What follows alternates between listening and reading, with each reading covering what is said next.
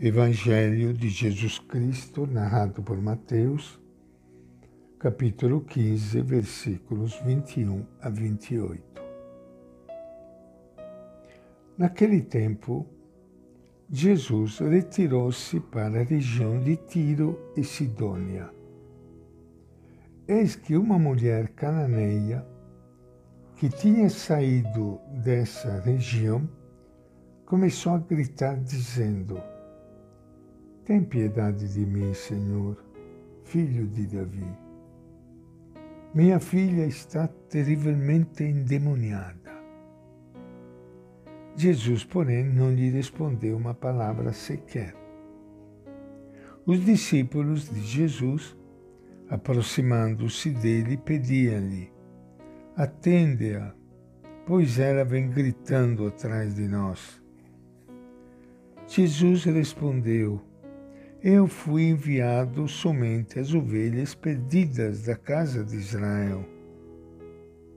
Mas ela chegou, ajoelhou-se diante dele e disse-lhe: Senhor, socorre-me. Ele respondeu: Não fica bem tirar o pão dos filhos e julgá-los cachorrinhos.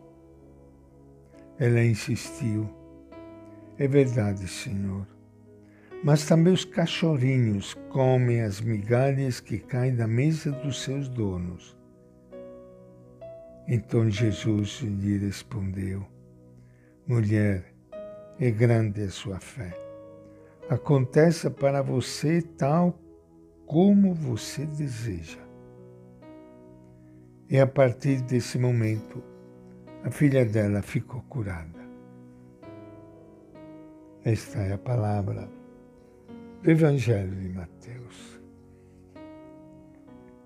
Iniciando hoje mais um encontro com o Evangelho de Jesus, quero enviar um abraço a todos vocês que estão me ouvindo neste momento, de perto, de longe, aqui reunidos diante do Evangelho de Mateus, que nos apresenta um fato emocionante uma mulher cananeia que não fazia parte do povo de Deus, que era pagã, se aproxima de Jesus, pedindo pela filha.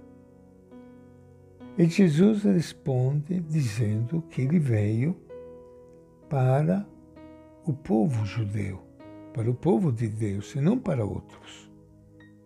A mulher insiste. Jesus se comove.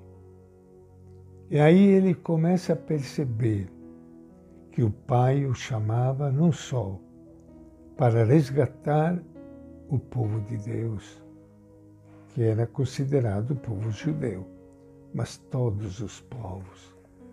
Jesus se abre para todos a partir da súplica da mulher cananeia.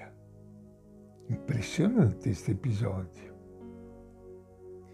Quando, no ano 80 do primeiro século, Mateus escreve seu Evangelho, a igreja está diante de uma grave questão. O que devem fazer os seguidores de Jesus? Encerrar-se no quadro do povo judeu o abrir-se também aos pagãos.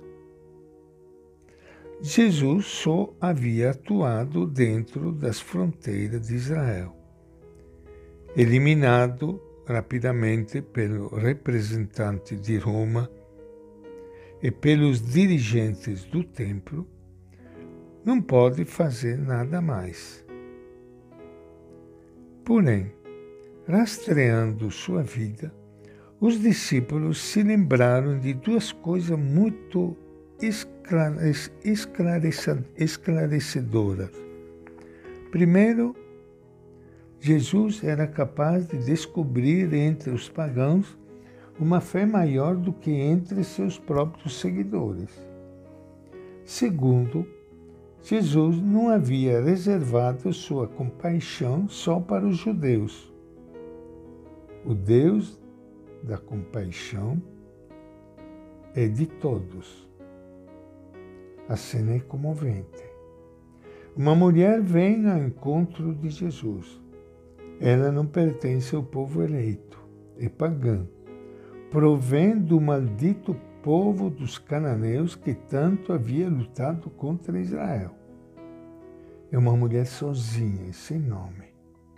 Talvez mãe solo, como se diz hoje, viúva, o que foi abandonada pelos seus. Mateus só destaca sua fé. Toda sua vida se resume num grito que expressa o profundo alcance de sua desgraça. Vê atrás dos discípulos gritando. Não se detém diante do silêncio de Jesus, nem diante do incômodo de seus discípulos. A desgraça de sua filha, possuída por um demônio muito mau, converteu-se em sua própria dor. Ela diz: Senhor, tem compaixão de mim. Num determinado momento, a mulher alcança o grupo, detém Jesus, prostra-se diante dele e de joelhos lhe diz: Senhor, socorre-me. Não aceita as explicações de Jesus dedicado a seu trabalho em Israel não aceita a exclusão étnica, política, religiosa de sexos, em que se encontra tantas mulheres sofrendo solidão e marginalização. É nesse momento que Jesus se manifesta em toda a sua humildade e grandeza e diz: Mulher, como é grande a tua fé, que se cumpra o que desejas a mulher tem razão. De nada servem outras explicações. O que se deve fazer em primeiro lugar é aliviar o sofrimento.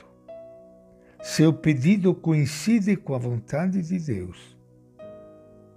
O que fazemos nós cristãos hoje diante dos gritos de tantas mulheres sozinhas, marginalizadas, maltratadas, e esquecidas pela Igreja, deixando-as de lado, justificando nosso abandono por exigências de outros afazeres?